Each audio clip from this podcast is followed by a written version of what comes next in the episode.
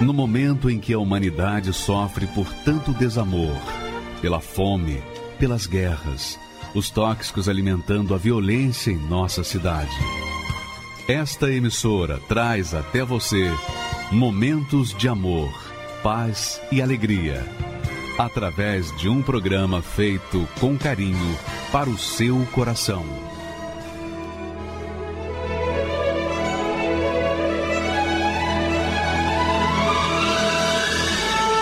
E agora, com você, a Palavra Amiga do Bispo Macedo.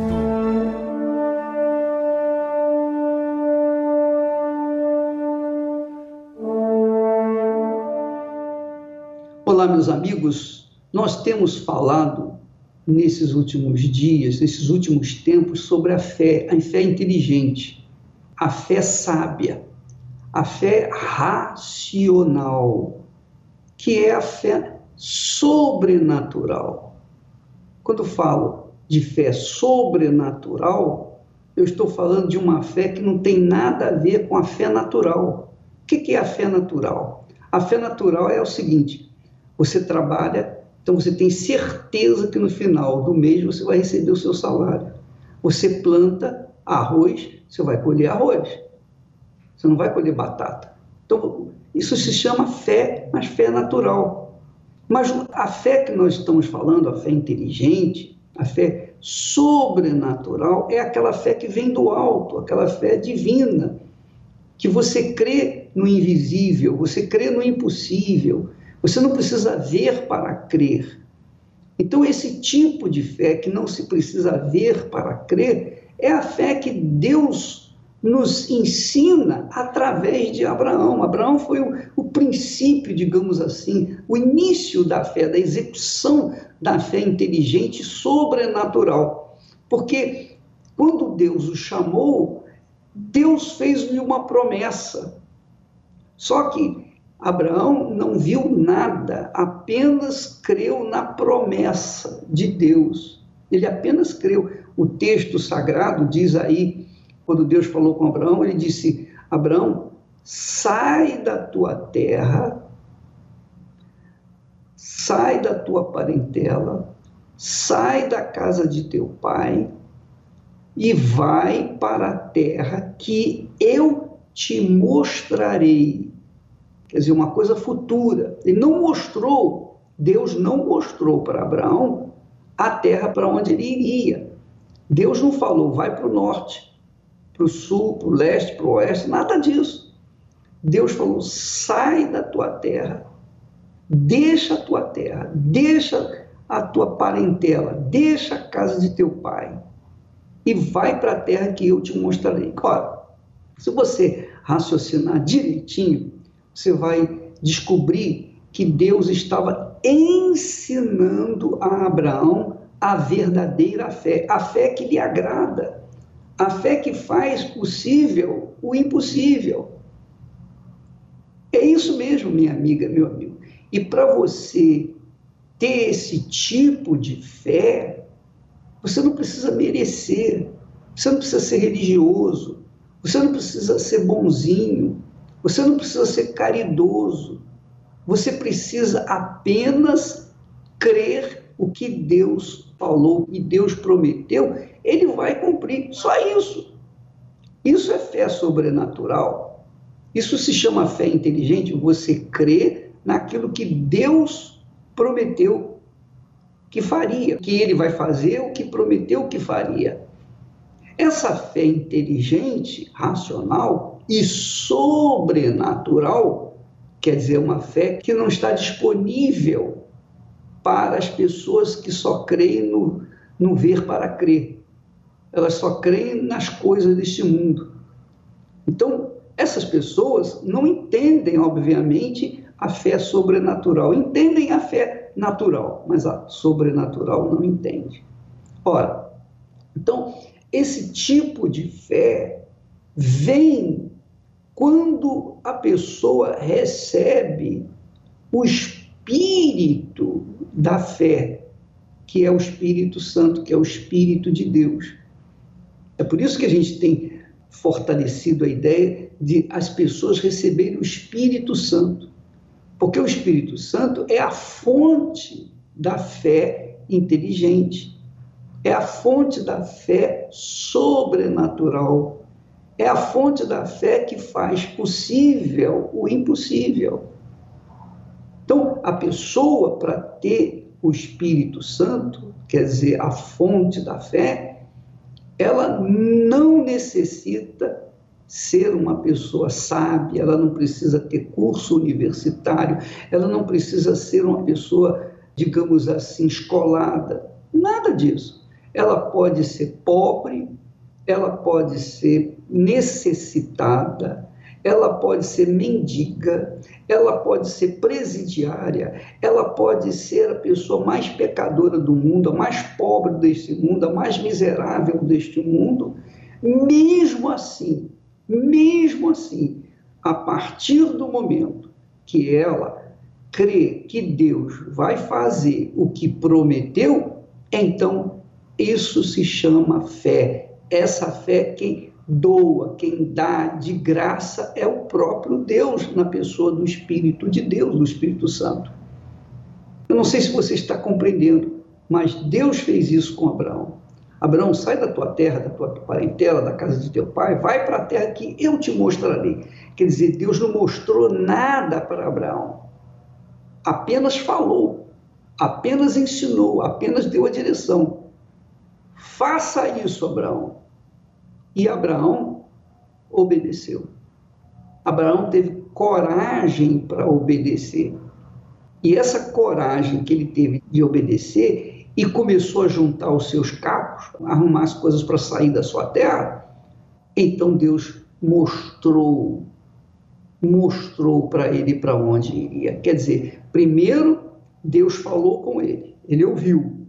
Depois ele começou a obedecer. Pronto. Aí Deus mostrou a terra para onde ele deveria ir, que era a terra de Canaã. Então, nesses textos que nós temos falado, meditado, que o apóstolo Paulo, dirigido pelo Espírito Santo, fala, nós temos aí que ele diz que Abraão, em esperança, em esperança, com esperança, creu contra a esperança. Olha só, Abraão, com esperança, creu contra a esperança. Muito legal isso. Eu não sei se você entende o espírito que Deus passa através dessas palavras. Abraão, ele teve esperança de ver realizado na sua vida aquilo que Deus prometeu. Só que ele creu contra algo que era impossível. Isso se chama fé. Porque a mulher dele era estéril, não podia dar luz a filhos. E essa, essa crença de Abraão foi tão perseverante, foi tão sólida, foi tão forte, tão poderosa, que ele esperou 25 anos para ver os seus sonhos realizados. Mas com Deus, minha amiga, no andar com Deus, no caminhar com o Espírito Santo, Ele tem nos dado aquele espírito de fé perseverante e paciente. A paciência tem muito a ver com a confiança, você sabia? Porque quando Abraão creu contra a esperança, quando Abraão com esperança creu contra a esperança, quer dizer, quando ele creu em algo que era impossível para ele, ele manteve-se firme, ele manteve-se perseverante e ele foi paciente. Paciente. É isso mesmo. Então, não aconteceu da noite para o dia, de um ano para o outro. Aconteceu 25 anos depois. Por que, que aconteceu tanto tempo depois? Porque Deus queria deixar com Abraão o, digamos assim, o referencial de fé, para que nós pudéssemos, nós, a descendência de Abraão, pudéssemos imitá-lo e ver que ele foi paciente contra a esperança. Ele teve esperança contra a esperança, ele teve fé contra a esperança. Ele teve paciência, foi perseverante e continuou naquela crença na promessa de Deus. Ele não cria de acordo com o que os seus olhos viam, não. Ele cria de acordo com o que a sua cabeça, o seu intelecto, a sua fé, a fé inteligente dizia para ele. Não, eu, eu vou continuar porque eu sei que Deus vai, vai ser fiel, ele vai confirmar as suas promessas na minha vida. E de fato, porque crendo com esperança contra a esperança, ele tornou-se pai de muitas nações. Você vê, só de imediato você verifica, Abraão gerou não apenas a nação de Israel, gerou também a nação do filho da sua serva, Agar, Ismael, os ismaelitas, que são os árabes, as nações árabes, são povos gerados por Abraão. Então, Abraão gerou os judeus, Abraão gerou os árabes e Abraão gerou os cristãos. Três nações em todo o mundo. Três nações enormes, extraordinárias. Então, quantos bilhões de cristãos, mais muçulmanos e mais judeus estão espalhados pelo mundo afora? Tudo gerado de um homem que era casado com uma mulher que não, que não podia ter filhos, que era estéreo. O que, que é isso? Quer dizer que Deus só faz coisa grande, minha amiga. Porque Deus é grande, ele só faz coisas grandes monumentais. Porque ele é perfeito, ele só faz coisa perfeita.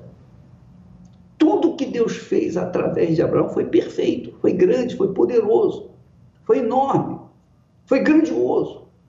Por quê? Porque ele, Deus, encontrou em Abraão um homem que foi paciente e esperou o momento certo de ver aquilo que ele tanto desejava, os seus sonhos sendo realizados. Por isso, também o apóstolo Paulo, que era um judeu, o apóstolo Paulo, dirigido pelo Espírito Santo, disse: não atentando nós nas coisas que se veem. Quer dizer, não, não fique atento, não preste atenção nas coisas que se veem. Imagine o que você quer e mantenha essa imaginação viva dentro de si. Esse é o segredo. Não atente para as circunstâncias.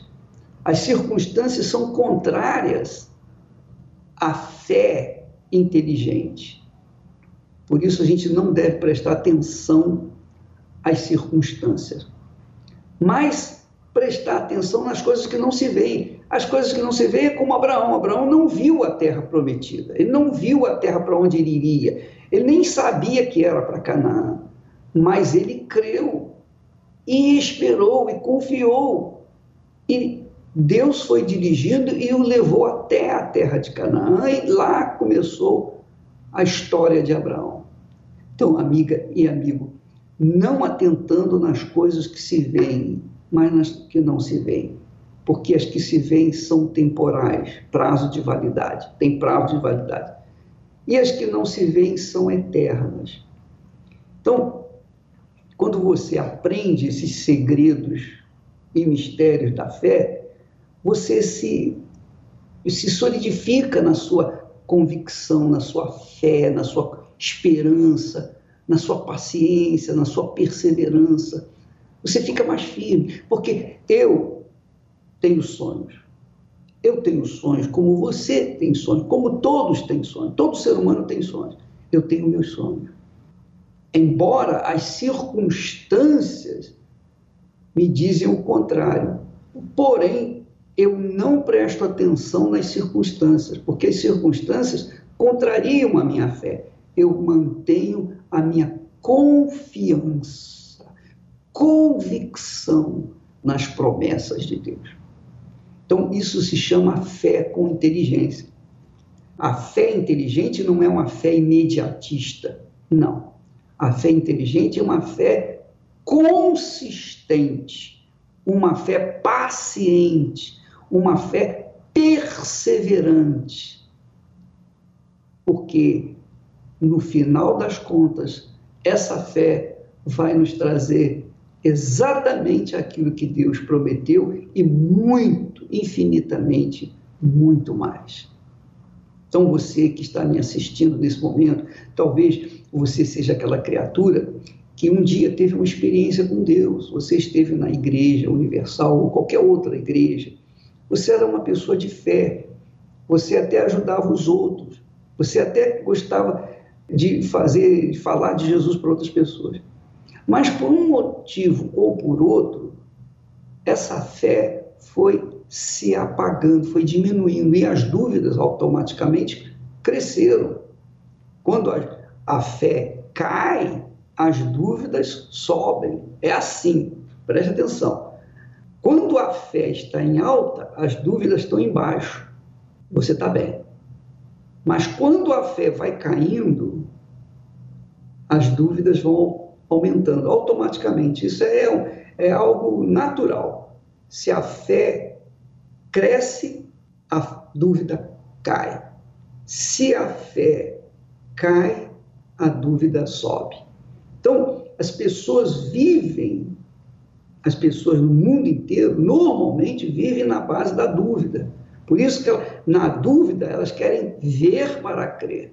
Mas quem está na fé, quem está na fé, quem está na fé não dá a mínima para as circunstâncias, porque crê, acredita, tem certeza que Deus vai cumprir a sua palavra, porque a palavra dele não é palavra de homens, não é palavra de seres humanos, é a palavra que saiu da boca do Altíssimo. E a palavra que sai da boca do Altíssimo não volta vazia, não volta jamais vazia. Porque saiu da boca de Deus. Muito legal isso, né? Você vê que Jesus usou sempre a palavra de Deus para confrontar as dúvidas que o diabo trazia. E ele venceu, Jesus venceu e nós também temos condições de vencer. Abraão venceu e nós também temos condições de vencer. Mas é preciso que a gente mantenha aquela firmeza, aquela determinação. Não seja Maria vai com as outras. Não seja uma pessoa que vive mais ou menos. Uma pessoa que não, não seja determinada, definida. Essas pessoas sempre perdem, porque elas ora vão, ora vêm, horas meio barro, meio tijolo, é um chove, não molha, não dá. Aí a Maria vai com as outras. Mas se a pessoa firmar o seu pensamento, sua fé, a sua convicção na promessa de Deus e manter-se firme, então ela vai ter a vitória, porque ela vai agradar a Deus. Ela vai agradar a Deus e Deus vai agradá-la também ela vai ser agradada por Deus porque ela manifestou uma fé sólida na promessa de Deus. Entendeu, minha amiga? Então, a gente tem que manter essa fé, essa convicção, essa certeza, porque é isso que vai nos dar a vitória. E o Espírito que nos dá essa segurança é o Espírito de Deus. Ele é a fonte da fé, é a fonte da bênção. Por isso que quando a pessoa é batizada com o Espírito Santo, ela se torna a própria bênção, não uma maldição, jamais. Ela se torna própria bênção, porque o espírito da fé está dentro dela. Então, você que está aí me assistindo e está afastado, afastado, a primeira coisa que você deve fazer, tem que fazer para recompor a sua fé é ouvir a palavra de Deus. É ouvir a palavra de Deus. Porque a fé vem pelo ouvir a palavra de Deus. Aí você diz assim: não, mas eu vou ficar na minha casa, eu vou crer em Deus a minha maneira, não vou querer compromisso com a igreja. É verdade, você pode fazer o que você quiser, mas se você não ouvir a palavra de Deus, vai ficar difícil para você se animar. Por exemplo, por que, que você está me assistindo? Você provavelmente está me assistindo, você está buscando ouvir a palavra. Então, essa palavra, ela vem trazer para você esperança. Essa esperança você tem que mantê-la contra as esperanças, que é as dificuldades que você está enfrentando. Então, ouça a palavra de Deus, busque ao Senhor, procure estar com o Senhor, com o Espírito de Deus. Você verifica nos testemunhos que as pessoas foram atrás, correram atrás, elas foram na igreja. Nos testemunhos você vê isso. Elas foram na igreja. Outras não puderam ir na igreja estavam na cadeia, então lá na cadeia, quando ouviram a palavra de Deus, se entregaram e tiveram suas vidas transformadas. Nós vamos ver testemunhos desse, mas primeiro nós vamos assistir o testemunho de uma senhora que foi cheia do Espírito Santo porque ela correu atrás, ela buscou, ela estava no desespero e ela ouviu, quando ela ouviu a palavra de Deus na Igreja Universal, ela teve a sua fé aumentada e as suas dúvidas diminuíram, seus problemas acabaram e ela tornou-se uma criatura vitoriosa. Vamos assisti-la, por favor. Meu nome é Josi, eu tenho 33 anos, é, eu sou formada em logística, cresci num lar onde meu pai é viciado no álcool e ele chegava do trabalho e ia direto para o bar. A gente quase não via. É, eu e meu irmão quase não via a, a, presença do pai em casa. E quando via, era muito bêbado, não dava para conversar. E aí ele acabava indo dormir para trabalhar no outro dia cedo. E a minha mãe também é, era ausente porque ficou sobre a responsabilidade dela é, assim trabalhar e sustentar a casa, já que o dinheiro do meu pai era mais para o bar, para o vício.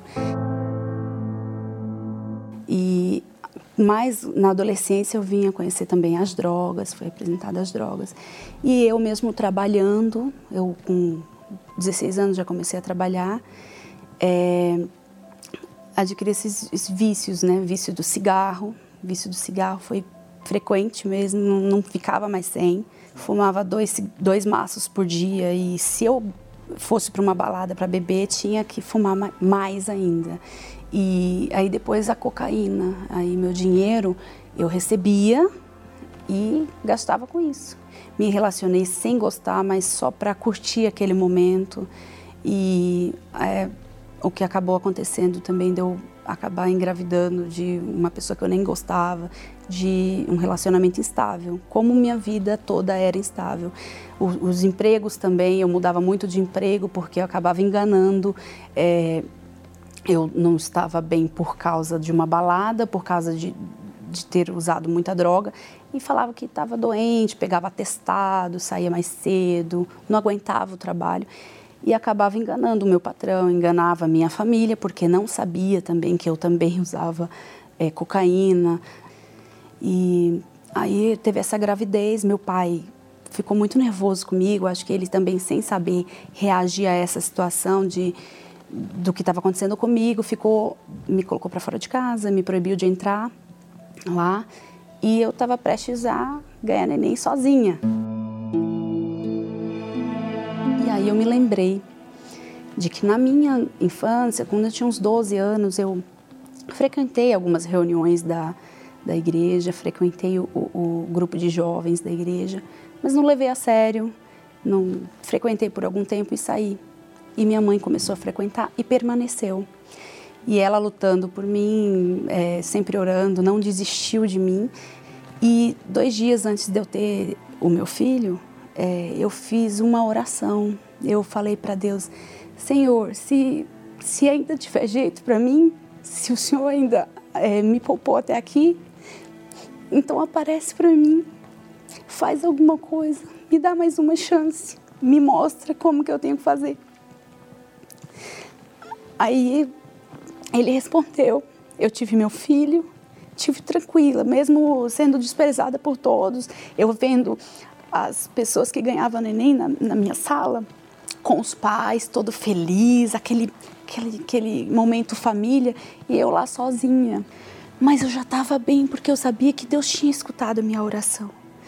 E quando eu saí dali do hospital, eu falei, agora eu vou tomar as decisões que tem que ser tomadas.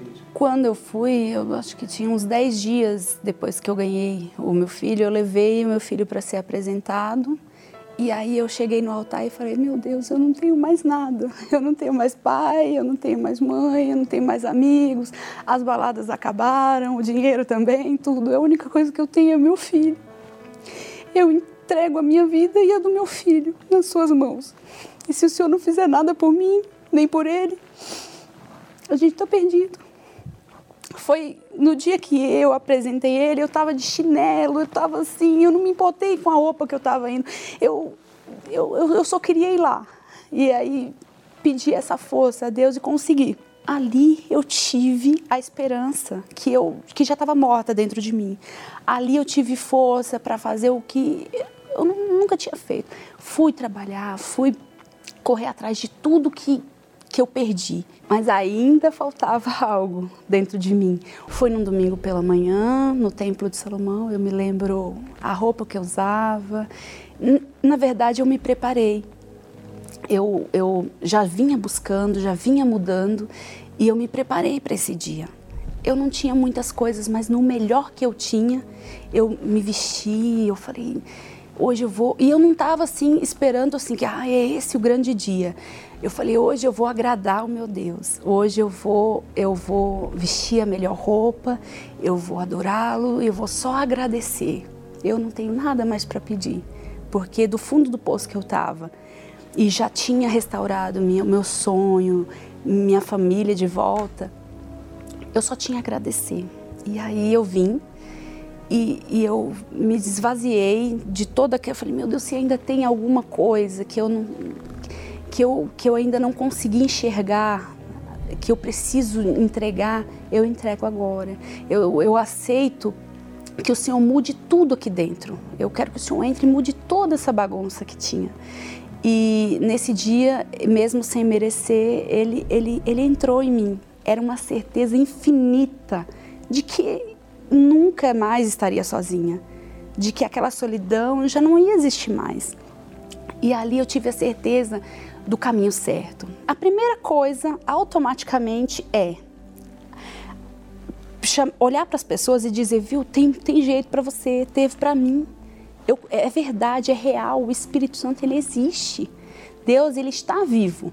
Eu, eu, eu, queria, eu queria tomar decisões pelas pessoas. Eu ficava, decide logo, volta, vim, dá certo. Eu, aí eu entrei, quis ganhar almas, quis, quis invadir todo o espaço de todo mundo e levar para a igreja. Eu, a minha vontade era de levar todo mundo para ter o que eu tive. E aí é, entrei num grupo da igreja, um grupo do presídio da UNP. E quando eu ia lá fazer a, as visitas, eu falava, poxa, teve jeito para mim. Eu também tive perdida, sem saída, sem solução, sem cheia de mágoas, cheia de, de a esperança já tinha morrido para mim o Espírito Santo ele me, me mudou tudo, meu caráter, não, é, não sou mais enganadora, trabalho com a verdade, mesmo que às vezes me prejudica. E, assim, tudo, o meu jeito de falar. É, tanto que eu hoje faço a reunião dentro dos presídios, eu sou uma titular que faz reunião lá dentro. E eu fazendo reunião, uma, uma pessoa que andava comigo lá atrás, na época em que eu também estava perdida, me conheceu e falou: Josi, você, mas quanto tempo você tá assim? E depois eu parando para assim como ela tá me vendo aqui? Porque ela falou: Josi, o seu jeito é diferente, o seu olhar é diferente, tudo mudou. Hoje eu, além da maior patrimônio que eu tenho, que é o Espírito Santo, que é a presença de Deus dentro de mim, é, ele reconstruiu tudo aquilo que eu tinha perdido. Meu pai hoje é meu amigo, é meu herói, a gente se dá bem, se, se fala, se ajuda. Casada, bem casada, casei, é, reconstruí a minha família, tenho dois filhos maravilhosos. Meu filho é, também está na presença de Deus, não tem trauma nenhum. E tudo isso que ele me deu, o mais importante foi o Espírito Santo porque sem ele aqui dentro estaria vazio do mesmo jeito. E hoje eu tenho a certeza que eu posso, eu tenho, eu tenho e sou feliz com a minha família, mas se eu perdê-los, se eu não tiver mais eles, eu ainda vou ser feliz, porque Deus ele, ele é o principal, ele é o primeiro, ele é o meu maior patrimônio. Então, o Espírito Santo é o espírito da felicidade.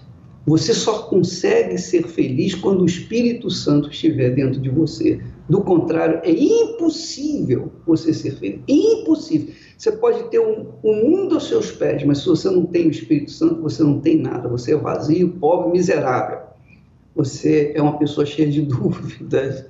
Eu queria que você assistisse um outro testemunho do trabalho, resultado do trabalho nos presídios. Olha só o testemunho desse homem que realmente faz a gente tirar o chapéu para o tipo de fé que se operou nele dentro do presídio. Por favor, vamos assistir.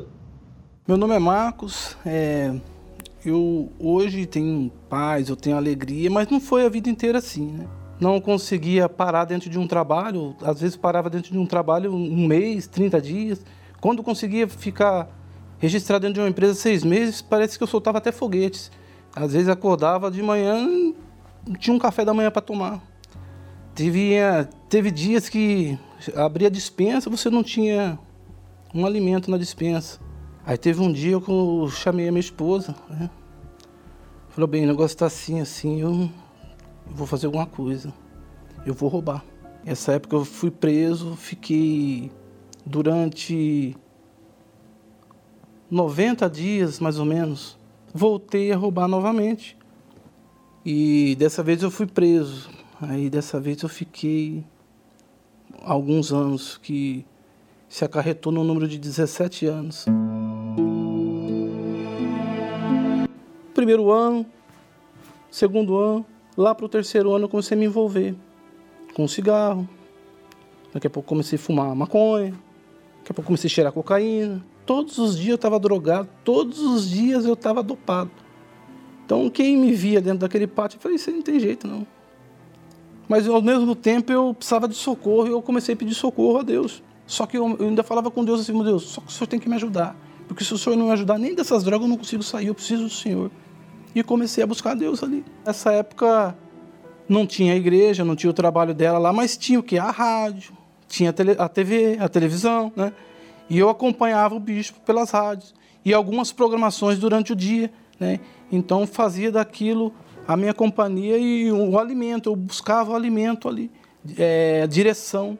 E aquilo me fazia forte, me fazia conseguir enxergar lá na frente, né? Abria minha visão, eu enxergava lá na frente, falei, poxa, vai acontecer. Quando? Não sei, mas vai acontecer.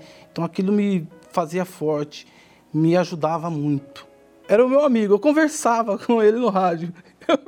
ele nem sabia que ele estava sendo, estava tendo essa correspondência, mas eu conversava. Era a minha companhia todas as noites. É, todas as noites, dava 11 horas eu estava lá esperando. Né? Vinha um alimento e todos os dias eu tinha um alimento para me manter de pé dentro daquele lugar.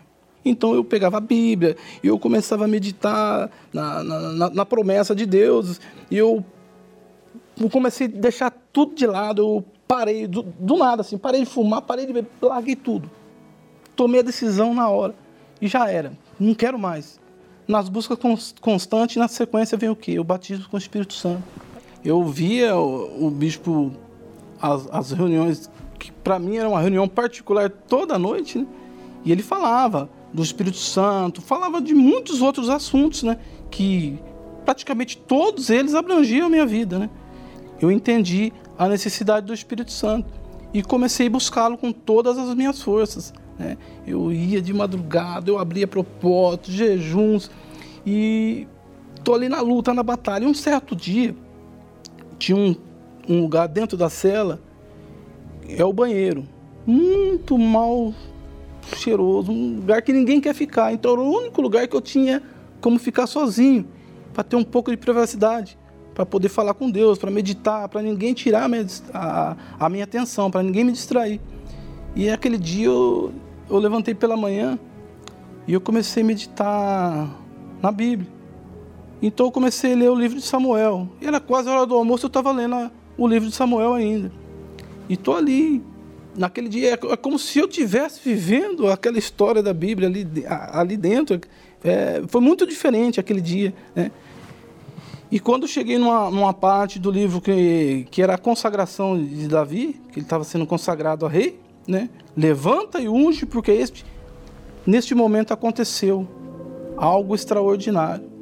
Eu, eu não estava vendo Deus, mas eu sabia que Ele estava ali, que era muito forte aquilo que estava acontecendo e os meus olhos se abriram até para o entendimento da palavra. Eu passei a entender, porque a Bíblia fala que a voz de Deus é como som de trovões, som de muitas águas. Eu não vi som de trovão, não vi som de água, não vi nada disso. Mas eu passei a entender o que estava falando. Né? Então ali eu comecei, meus olhos, caiu uma venda. Caiu uma venda. Então, a, a, é, eu estava preso, mas eu tinha uma alegria tremenda dentro de mim. Importa se eu estava preso, eu estava preso, ou se tem problema, deixa de ter problema. Eu, eu sempre estava alegre, sempre. Olha, eu queria interromper. Você viu o que ele falou? Ele, quando ele, no livro de Samuel, ele já tinha lido, já tinha lido que a voz de Deus era como o som de muitas trombetas, que era som de trovões barulhos, mas eu não vi nada disso. Realmente, o barulho que, que a voz de Deus faz, as trovoadas, as, as trombetas, é aqui dentro da gente. Então a gente não ouve com os ouvidos físicos, mas ouve com os ouvidos espirituais. Os ouvidos espirituais ouvem com certeza a voz de Deus e ela é, ela é tão forte, tão forte, que é maior do que qualquer trovão, qualquer relâmpago, trombeta, seja lá o que for, porque é a voz do Todo-Poderoso. Então, essa voz chamou a atenção tão forte dele, dentro dele, que era impossível ele não obedecer, que foi o que aconteceu com Abraão. Abraão também ouviu a mesma voz, a mesma voz, e fez obedecer e aconteceu o que aconteceu. Vamos dar continuidade, só para chamar a sua atenção para isso, que Deus está falando com você. E quando ele fala, minha amiga, meu amigo, não deixa dúvida, a voz é muito forte, é como trovão, é como trombeta. A pessoa fica impregnada daquele som, é um som inigualável. Continuemos, por favor. Tinha um sorriso dentro de mim, nem no rosto, não era dentro de mim, sempre tinha um sorriso primeiro pensamento era o Senhor Jesus. Dormia, é o meu pensamento o Senhor Jesus. De, andando, estou pensando, estou andando no pátio, estou falando com Deus. Então, fiquei abraçado com o Senhor Jesus a partir dali, de uma forma violenta. Ainda fiquei, depois do batismo com o Espírito Santo, ainda durante sete anos. E quando aconteceu o batismo, a primeira coisa que eu quis, eu queria que sair para fora da cela, porque eu saía muito pouco. Eu quis sair para eu tenho que falar o que aconteceu e conversando com as pessoas o que aconteceu. Eu queria passar, mas não, a gente não consegue expressar. A pessoa talvez não consegue entender o que a gente quer expressar. Então, o, o desejo era falar do Senhor Jesus, trazer as pessoas a sair daquela tristeza, daquela angústia, sair das drogas, tirar daquela situação, né? da situação onde eu estava saindo, que é que é onde eu consegui um braço forte para me tirar daquilo. Você quer dar aquele braço forte para aquela pessoa também. Então, o, aí, nesse intermédio, chegou o trabalho da Unip. Foi muito forte quando eles apareceram na gaiola. A gente fala gaiola, aquela grade né, de entrada. Vocês são da Igreja Universal? Poxa, eu estou esperando vocês por anos. Entra, seja bem-vindo. Aí a gente começou. começou é, começaram a fazer o trabalho e, e, nos ajudando, a gente ajudando também manter o trabalho ali dentro. Então, hoje, sair, né, cumpri esses 17 anos, né, de uma condenação de 51 anos, saí, é, trabalho hoje, estou como autônomo, a, as coisas estão caminhando, é, estou com a minha família, é, tenho meus filhos do meu lado. Hoje eu, é outra vida, né? Tem uma alegria tremenda dentro de mim, mesmo diante de muitas lutas que a gente tem, que a gente vai ter, mas tem uma alegria dentro de mim e, ou, ou seja, uma certeza de vitória em cima de todas essas situações. Então isso basta, essa certeza já nos mantém de pé. Gostaria de agradecer a todos vocês do trabalho da igreja, a cada membro, a cada um de, dos colaboradores, é, do ofertante, do dizimista. Eu gostaria de agradecer a todos vocês, porque foi através do trabalho da igreja, seja através da rádio, seja através da TV, ou seja através do jornal, e isso tudo veio fazer com que houvesse uma transformação grandiosa na minha vida. Né? As Bíblias que têm chegado né, na, nas mãos do, daquelas pessoas que estão lá dentro, sem direção. Né? Então eles têm ali o que? A palavra de Deus, tem uma companhia ali, tem algo para ele poder se fundamentar, para ele poder se estruturar e estar de pé.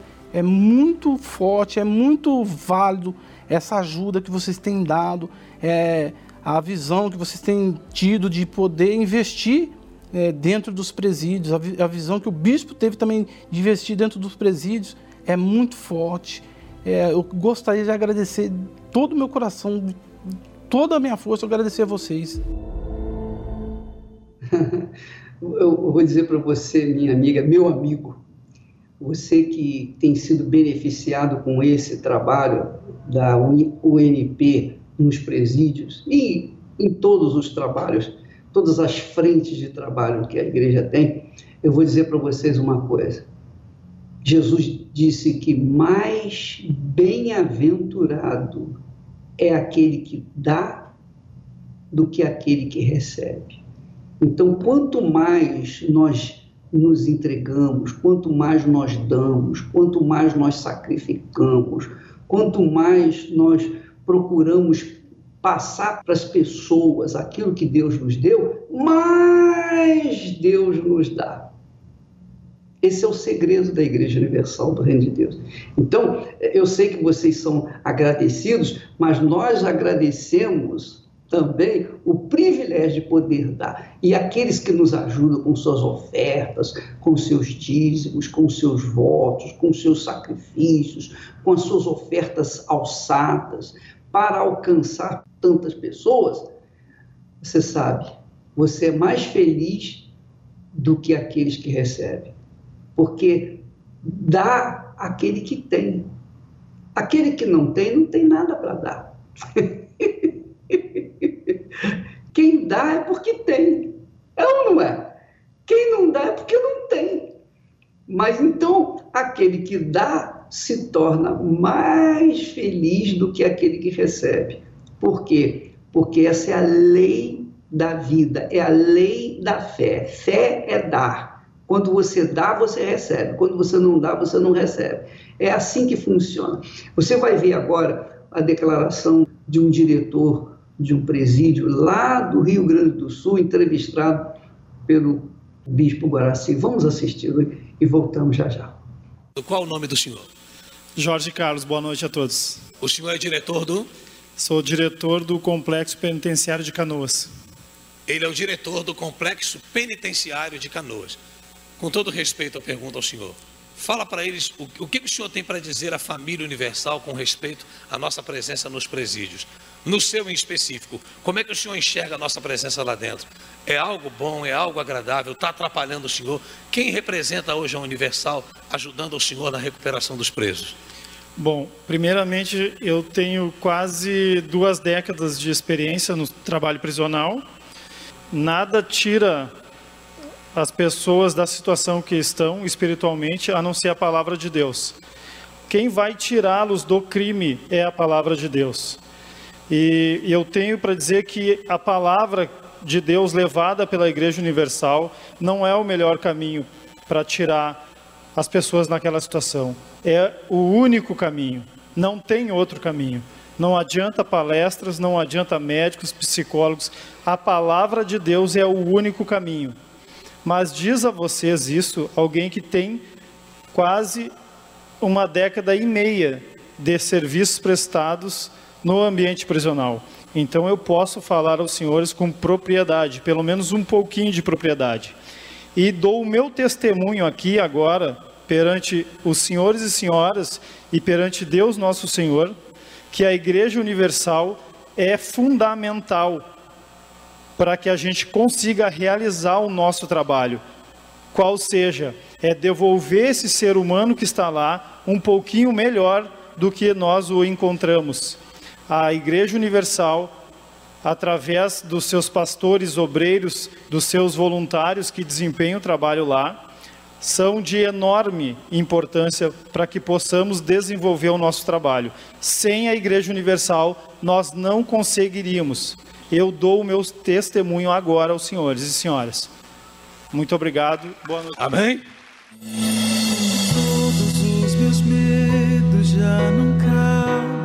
Mais em mim. Quando o céu está de bronze e parece que é o fim quando o vento está revolto e o mar não quer se acalmar. Quando as horas do relógio se demoram a passar. Muitas vezes não consigo os teus planos compreender, mas prefiro confiar sem entender. Eu creio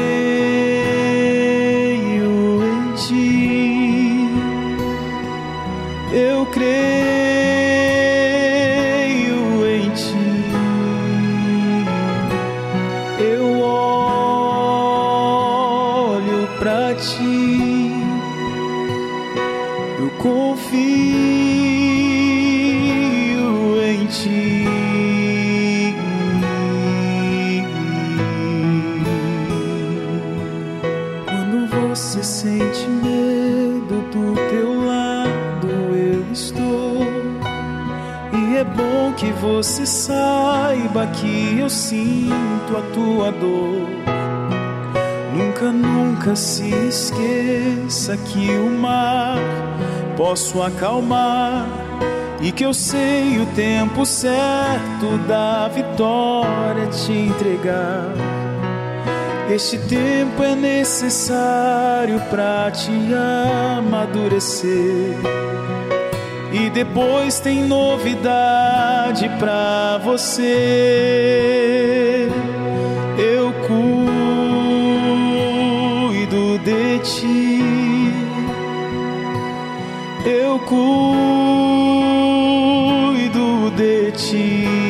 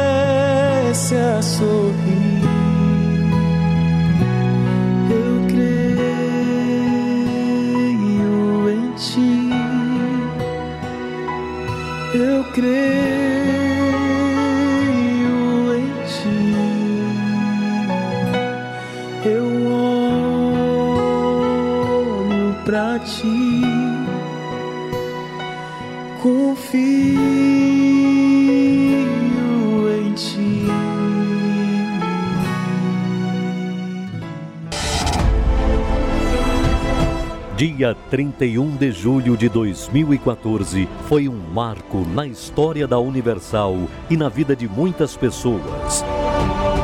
Dia da cerimônia oficial da inauguração do Templo de Salomão em São Paulo. E no dia 31 de julho, quarta-feira, é dia de celebrarmos os cinco anos do templo um lugar edificado para proporcionar paz e fé a todos os povos.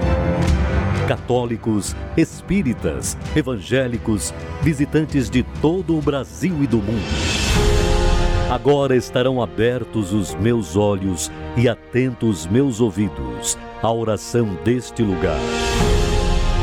Quarta-feira, dia 31 de julho, venha fazer parte desta grande celebração. Às 10 horas, às 15 e às 20 horas, no Templo de Salomão, Avenida Celso Garcia, 605, Brás. Evento com entrada e estacionamento gratuitos. É, minha amiga e meu amigo, dia 31, quarta-feira que vem, é o último dia do mês de julho. É o último dia também para você entregar os seus pedidos da Fogueira Santa, que você que ainda não entregou. E é o último grande dia da festa que Jesus falou, porque em julho, é, julho é o mês de festa em Israel. Nesse mês de festa, no último dia, Jesus disse: Quem tem sede, venha a mim e beba e eu darei da água da vida, que é o Espírito Santo. Então, neste dia 31, nós vamos ter uma festa comemorativa do quinto ano do Templo de Salomão, o lugar onde Deus disse: estarão atentos os meus olhos e abertos os meus ouvidos para a oração que se fizer neste lugar. Então, nós queremos convidá-los. E nesse dia 31, nós vamos dar para você um cálice com água, representando o Espírito Santo. Nós vamos consagrar essa água e dar para todas as pessoas. E há de ser que as pessoas que fizeram o sacrifício de um jejum, um jejum de, por exemplo, de 12 horas ou 24 horas, no mínimo 12 horas, no mínimo 12 horas, mas não 12 horas durante a noite, 12 horas durante o dia você fazer um, um jejum de 12 horas, ou no mínimo 12 horas, ou então 24 horas. As pessoas que fizerem esse jejum vão receber o Espírito Santo nesse dia, porque nós vamos celebrar a descida do Espírito Santo, é a festa das primícias de Deus, que é o próprio Senhor Jesus em espírito. Então, nesta quarta-feira, nós estaremos em nome do Senhor Jesus, nesse espírito, fazendo, celebrando quinto aniversário do Templo de Salomão. Nós vamos fazer a oração em seu favor agora. Mas antes de fazermos a oração, eu quero fortalecer a ideia de que nós estamos focados em abençoar você que está afastado, que está caído, prostrado, trazê-lo de volta porque você se sente como uma brasa fora do braseiro e está se apagando cada vez mais, está esfriando cada vez mais. Então, nós estamos orando a Deus para que você venha se juntar ao braseiro novamente e seja útil no reino de Deus. Vamos falar com Ele. Elevo os meus olhos para os montes de onde me virá o socorro? O meu socorro vem do meu Senhor, que criou os céus e a terra. Não deixará que o teu pé vacile.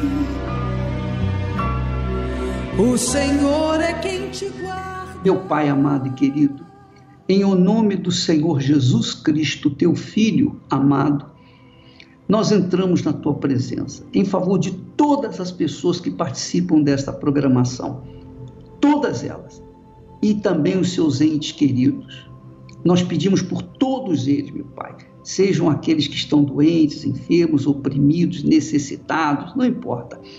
Todos, nós oramos por todos os que participam dessa oração e de seus respectivos familiares.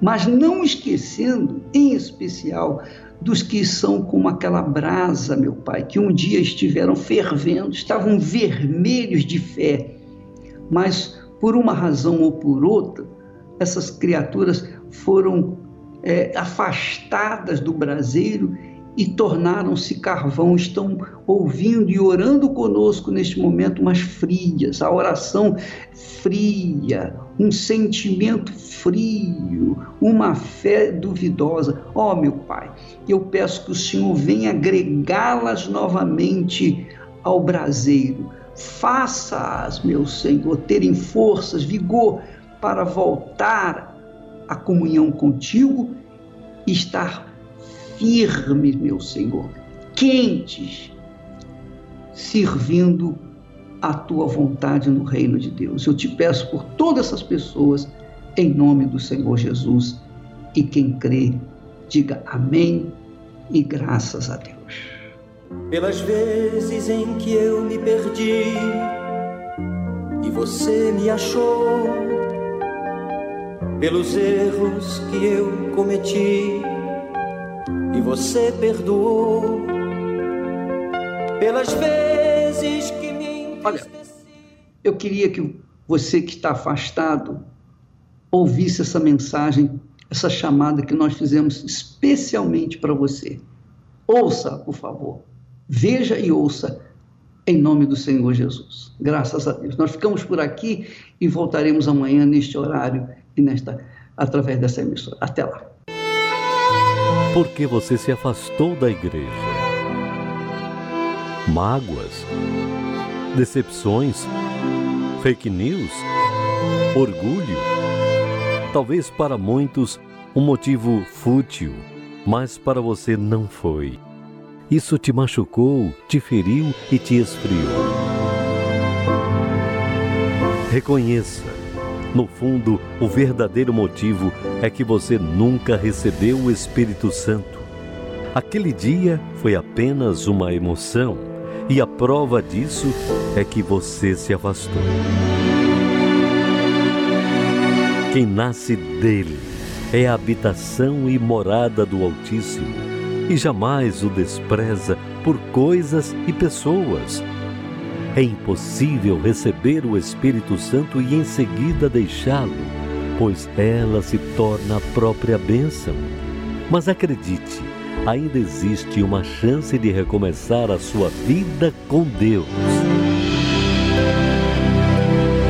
Você que está afastado e com saudades, porém sente-se envergonhado e não encontra forças para voltar. Nesse momento, Deus está te chamando. Volte. Participe de uma reunião às quartas e aos domingos no Templo de Salomão ou em uma universal